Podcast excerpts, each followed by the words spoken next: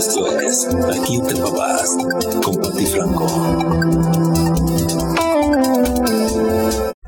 Estamos aquí entre papás. El día de hoy quiero presentarles a mi hermano. Él es el doctor Rafael Franco, es oftalmólogo y nos va a resolver algunas dudas que tenemos los papás acerca del cuidado visual de nuestros hijos.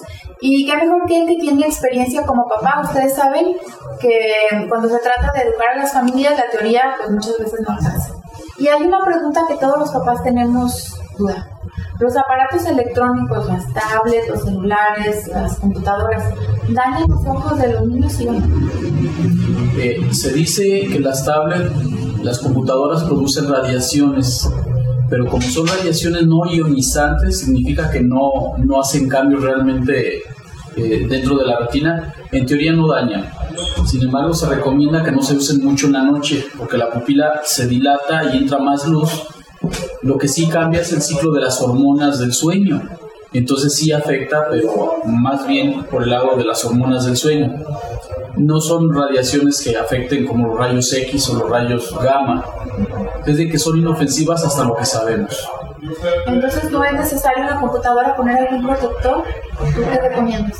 A veces molesta un poquito la luz, sobre todo si tiene un astigmatismo o vista cansada. Sí, un protector de luz te baja un poquito la intensidad y estás más cómoda, la pupila se dilata menos.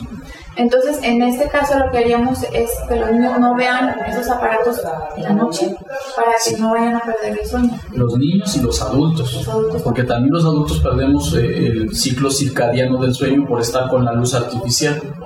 ¿Y cuánto tiempo crees que sea recomendable eh, antes de, que ya los niños se vayan a dormir? ¿A qué hora, digamos, ya no deberían de, de ver el celular? Después de las 6, 7 de la tarde ya no celulares, no Pues, qué, bueno que nos saca de esta duda porque pues teníamos ahí el conflicto, ahora pues hay tanta información, si entramos a internet hay tanta información, unas personas dicen que sí, otros dicen que no, pero lo mejor es consultar al especialista.